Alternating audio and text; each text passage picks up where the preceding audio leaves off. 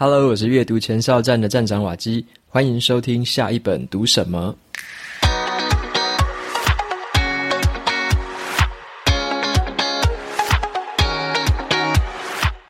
今天我要跟大家分享的这本书，它的书名叫做《失控的热情》。失控的热情呢，在谈论一件事情哦，热情到底是毒药还是解药？为什么啊，在工作中追求成就感，反而会助长了不平等的状况？今天的节目呢，就跟大家来分享一下热情在我们工作上造成的影响，甚至对社会的影响，还有啊，我们个人可能要怎么看待这件事情哦。今天的这本书会抽出两本抽奖证书送给听众朋友们，有兴趣的朋友可以到节目资讯栏参考看看。本期节目是由天下杂志赞助播出。你知道我怎么选书的吗？我蛮喜欢在读完别人写过的书摘之后，有兴趣的话，我才会考虑购买。如果是天下杂志出版的书，我就会透过天下会员专属的书摘服务来挑选。免费成为天下会员，就享有专属权益。你可以下载书籍的书摘、书籍的精华简报、课程的讲义图表、特刊限定文章，还有一些重点演讲的精华等等特殊福利。另外，听天下管理同学会的 Podcast 的节目，会用十分钟的时间快速解说一本书，很适合当做买书之前的参考。我们的头脑容量还有时间都有限，书就是要喜欢才买。领书斋试读，听 Podcast 试听，选择想要吸收的知识，读你爱的书。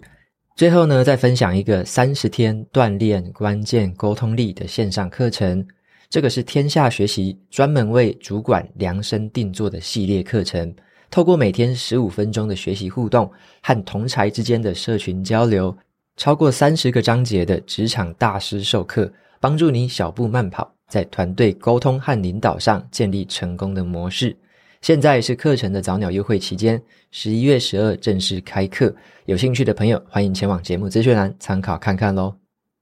接下来呢，就回到今天的这本说书分享。首先啊，先问大家一个问题：你听过最糟糕的职涯建议是什么？是追随你的热情吗？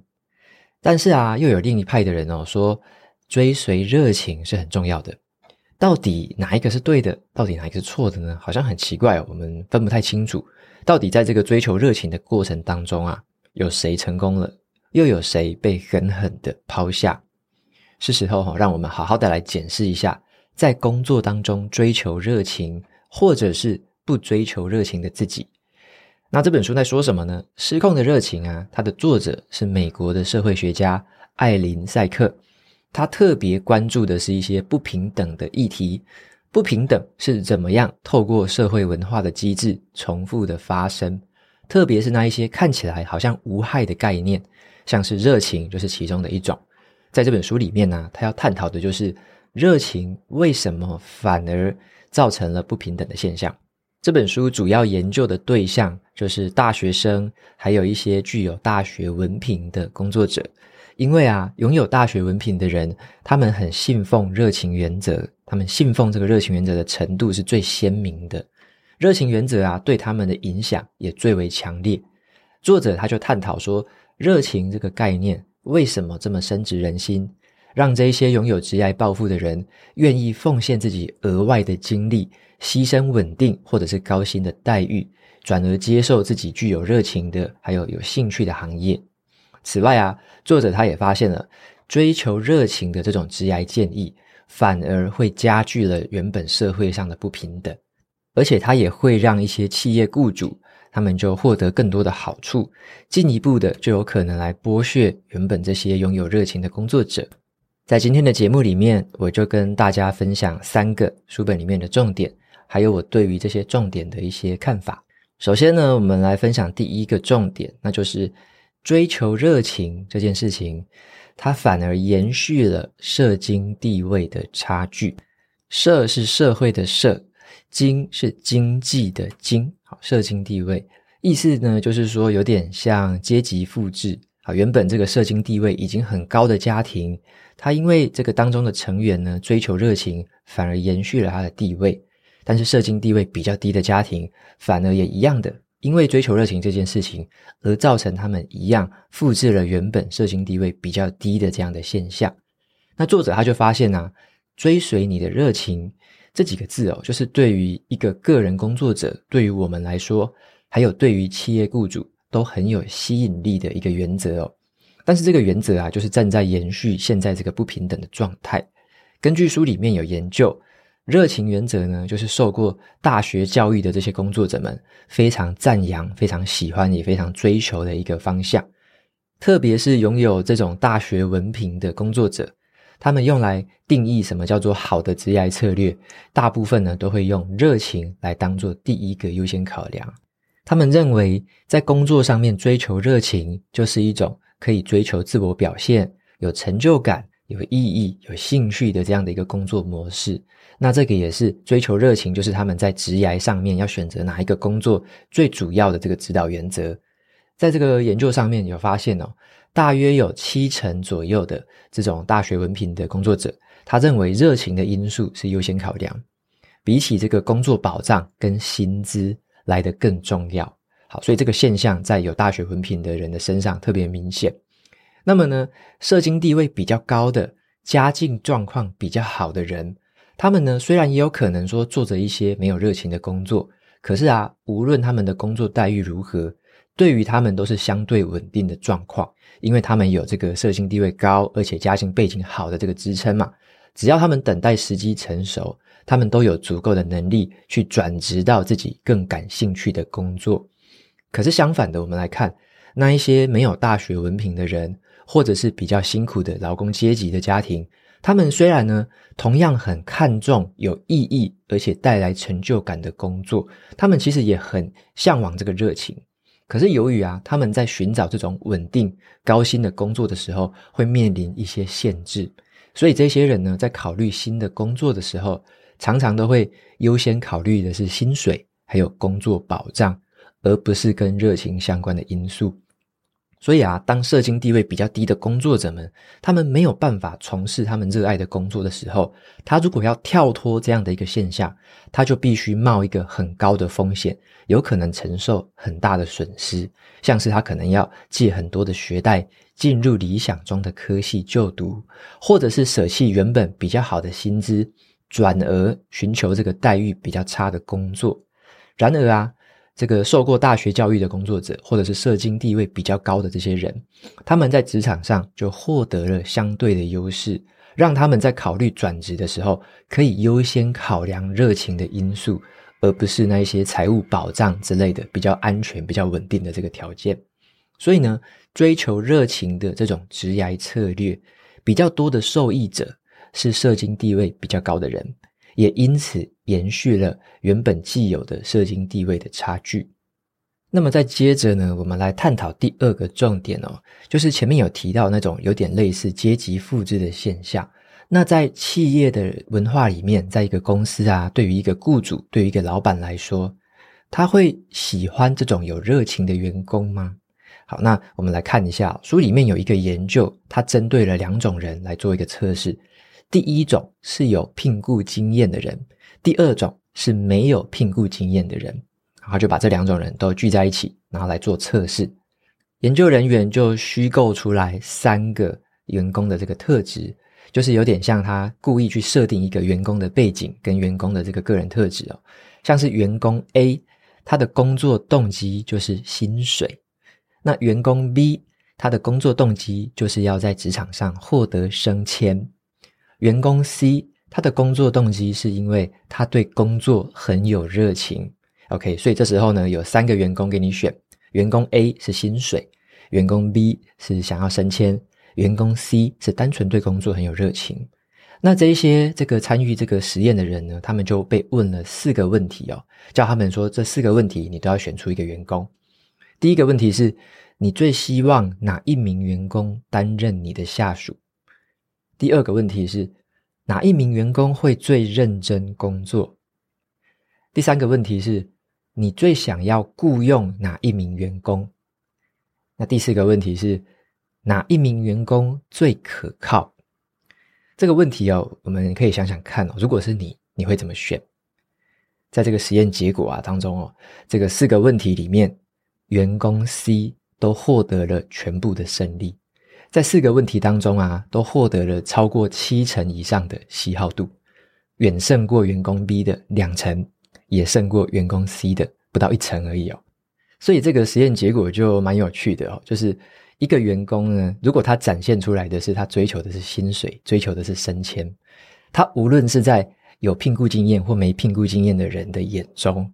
他的这个被喜好的程度又是比较低的。反而是呢，这个员工 C 是对于工作有着纯粹的热情，反而是获得了绝大多数人的青睐。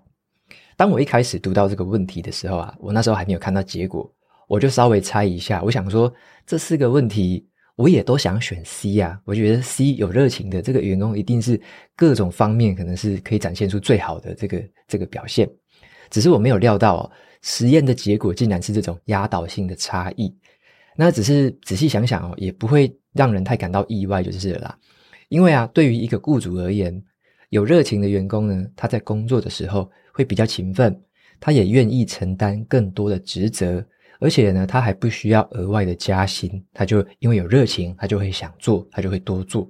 那对于一个员工而言呢，这个信奉热情原则的人，他们通常都会为了追求热情，而牺牲一些财务或者是稳定性上面的考量，甚至啊，他们还愿意在不加薪水的情况下承担更多的责任。在这种资本主义的运作法则之下，如果是以一个雇主的角度，他当然会觉得说，在一样的薪资条件之下，从员工身上可以榨取出更多的价值。那这也衍生出了下一个问题，就是有热情，对工作有热情的这样的一个状态。但是雇主又很喜欢这样的状态，是不是对于员工的一种剥削呢？我们会倾向于找到有热情的人嘛？那我们是看到他哪一些特点？我们是想要怎么利用他？为什么会作者会说他是一种剥削呢？我们接下来就来探讨第三个重点，就是越有热情的人越容易被剥削吗？在书本里面呢、有一项调查，他指出一个现象：那一些对于工作充满热情的人，会比同事更加的投入，他对于工作的付出是大于公司的要求的。但同一个数据也显示出另外一个状况：有热情的人呢，对于工作很投入，付出更多努力、更多时间，可是却没有比同样职位的员工拿到更高的薪水。就是说，无论你的热情程度是怎么样，其实你对于同一个职位的人来说，薪水的这个幅度是差不多的。那就像是上一个研究指出的啊。雇主很喜欢有热情的员工，雇主呢，他看重这个员工的热情，有时候更大于工作能力，因为他们认为说热情可以带来额外的付出。举例子来说好了，如果有一个人呢，他在下班的时间，他会自己去进修一些工作上的技能，他甚至利用了一些假日的时间，自己阅读，然后去上课来充实自己。他在雇主的心目中就创造出一个很有热情，然后呢，可以创造出更多价值这样的印象。但是作者他认为哦，透过这些研究，他发现，如果一个人的工作呢，他付出的额外精力却没有获得补偿的话，那这种把个人的兴趣转换为工作任务的这个过程，就是一种剥削。也就是说啊。企业的雇主，他们在这段时间内，他们得到了更多的好处，因为这个员工你没有给他薪水，但是他却自己精进自己，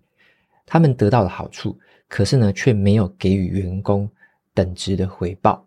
好，那这样子听起来好像觉得有一点点这个悲观，或者说有点无奈，对不对？好像热情就变成了是一个包裹着糖衣的毒药，好像我很有热情，我做很多，可是我却没有得到当下等值的回报。这个描述呢，虽然听起来好像蛮合理的，对不对？就是诶，我为什么要那么有热情？我会不会没有什么热情也没关系？反正我跟别人是领差不多的钱嘛。这个批评听起来好像有这样的道理，可是呢，我却有一些不同的看法。好，作者他说是一种剥削嘛，我认为其实不是啊，要看我们怎么看这件事情。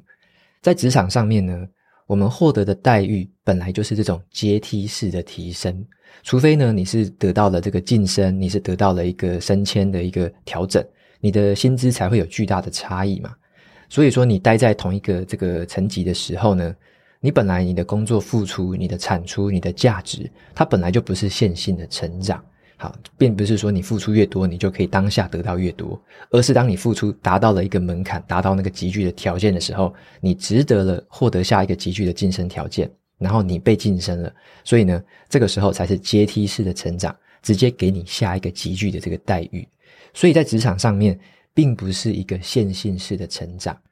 而且呢，在职场上面还有另外一个现象哦，就是热情这件事情，它本身就很难衡量。像我们自己也很难衡量自己，说我有多少热情，我付出的热情等于多少价值。我们其实很难去这样讲。就像是你在下班进修，你自己花时间去提升自己这样的一个过程，其实你也很难去量化，说我到底提升了多少的价值。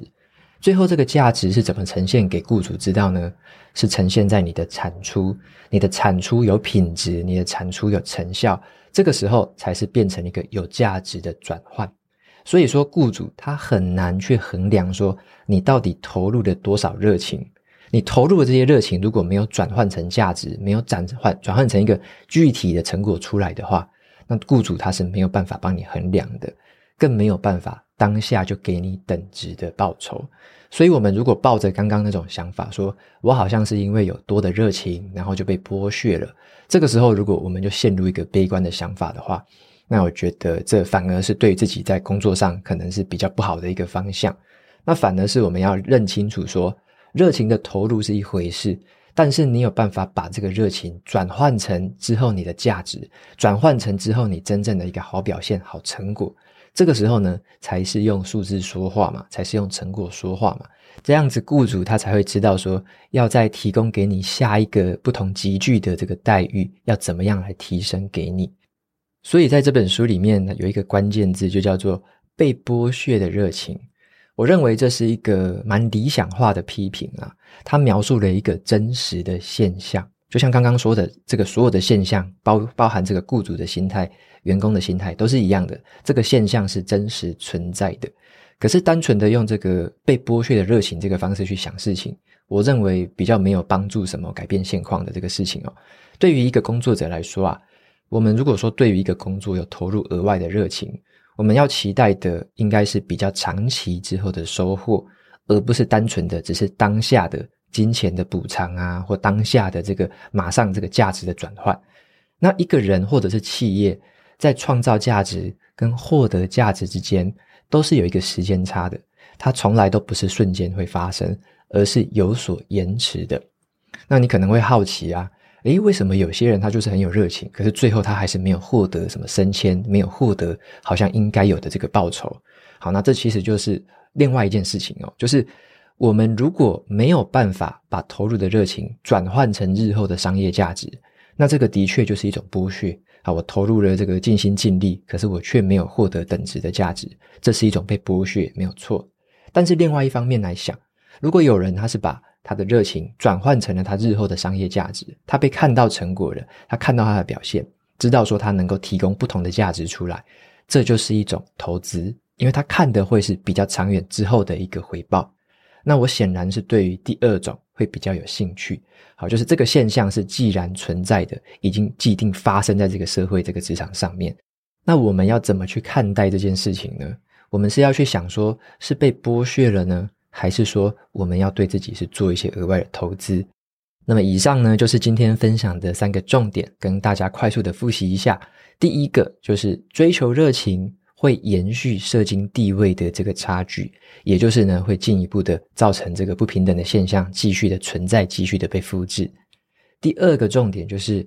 在公司啊，在企业的雇主身上哦，他们特别偏爱这一些拥有热情的员工。好，无论是在这个各种条件的比较之下，有热情的员工通常都是优先被考量的。那再来的话，第三个重点就是，越有热情的人反而越容易被剥削吗？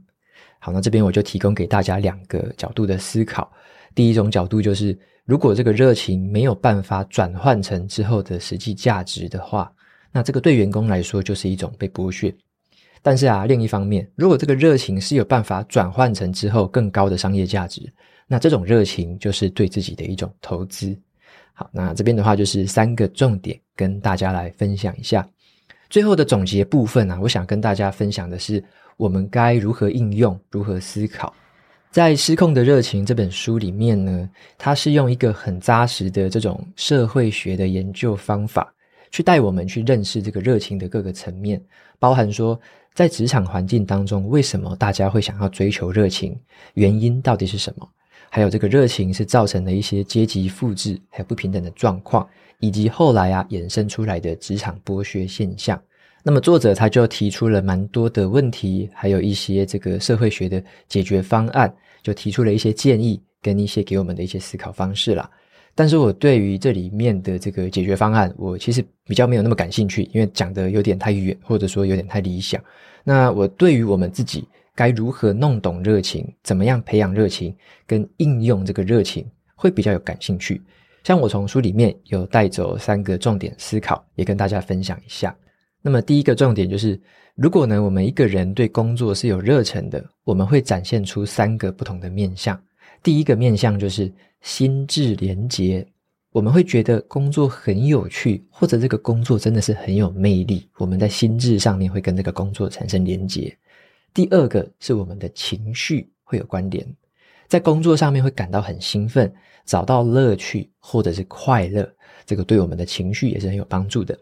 第三个就是很适合自己的特质，就是产生一些个人连结。这个工作本身就很适合我的特质，很适合我的个性。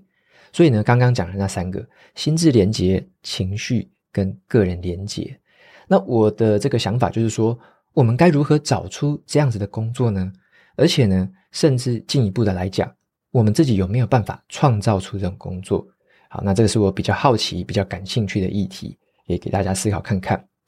第二个想要思考的这个议题呢，就是说热情它会在社经地位比较高的族群当中延续还有复制。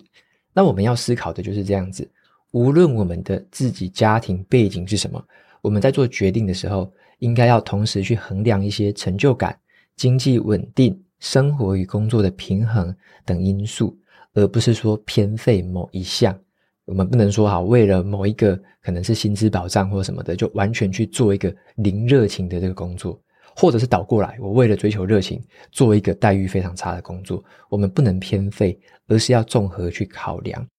所以，我觉得我们可以思考的问题就是说，我们有没有办法透过热情，或者说知道怎么应用它，来改变自己的社经地位？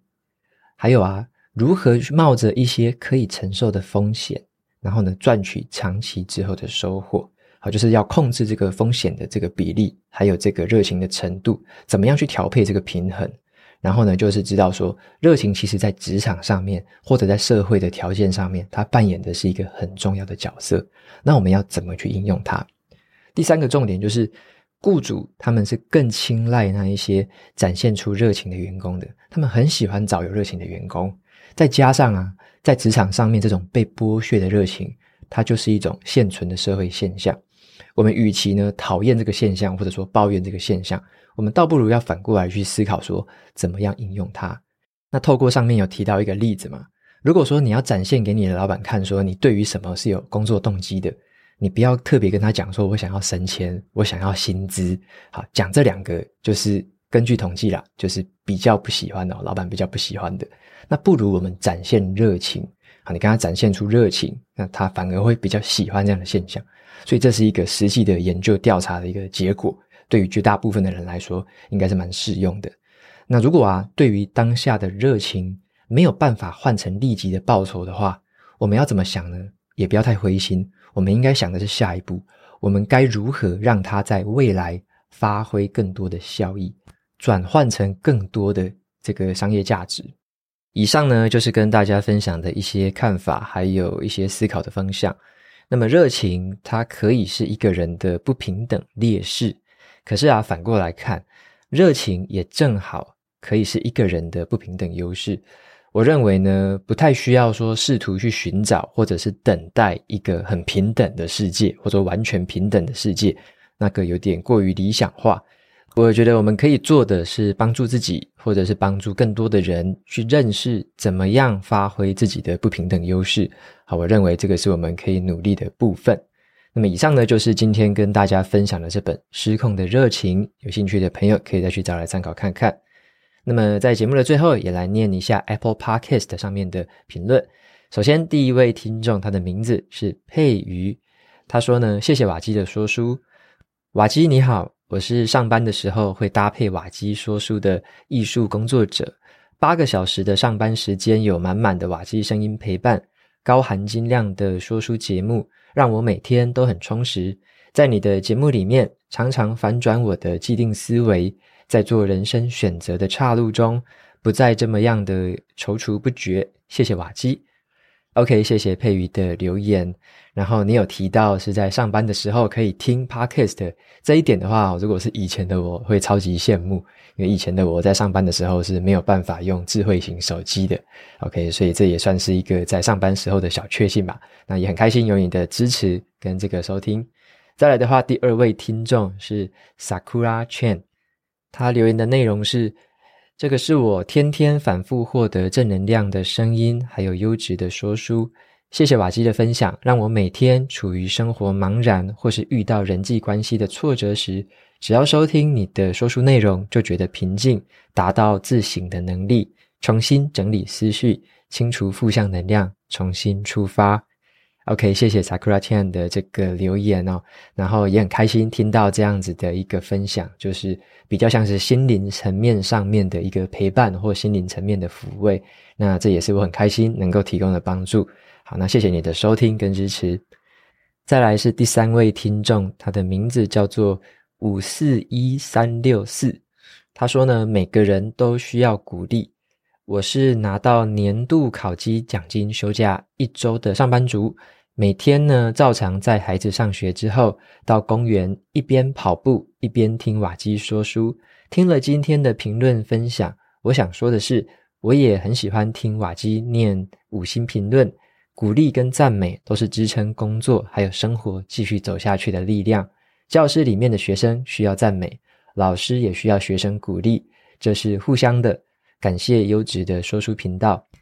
，OK，非常谢谢五四一三六四的留言。然后呢，我也非常赞同这则留言哦，因为在赞美或者说鼓励，真的是一个双向的。像是很多听众啊，很多读者曾经留言给我的，或写信告诉我的，私讯给我的这一些的内容，其实每一次，我读到这样的内容，都会让我的心里面就在燃起一种，就是诶，我做这件事情真的非常有意义。然后呢，做这件事情有帮助到不同的人，而且有些朋友他给我的这个回馈是让我原本意想之外的，像是有一些听众他可能是很年轻，才十八岁，然后就跟我说他开始听，然后对于他在大学的求学有一些改变，他的一些方向跟他的选择会有一些不一样。或者像是有一些比较高龄的听众，像是六七十岁以上的听众，也会私讯给我，然后告诉我说他们从节目里面获得了哪些东西，然后呢还会推荐给他的徒子徒孙们看这样子，然后我就觉得非常的开心哦，就是透过这样的影响力，影响到了各个不同层面、不同领域的人，然后甚至不同年龄层也都收听，所以这个是让我觉得非常的意外、也非常惊喜的。那么也非常谢谢每一位听众的留言支持跟鼓励。然后呢，让我知道说在做这件事情的路上并不孤单。好，那今天的节目呢就进到了尾声。如果你喜欢今天的内容，欢迎订阅下一本读什么，然后在 Apple Podcast 留下五星评论，推荐给其他的听众。你也可以用行动来支持我，一次性或每个月赞助九十九元，帮助这个频道持续运作。如果你对于这个频道有任何的想法，或者是想问我的问题，都可以在节目资讯栏里面的传送门连接找到留言给我的方式。我每周也会在阅读前哨站撰写读书心得，喜欢看文字版本的朋友可以去订阅我的免费电子报。好的，下一本读什么？我们下次见喽，拜拜。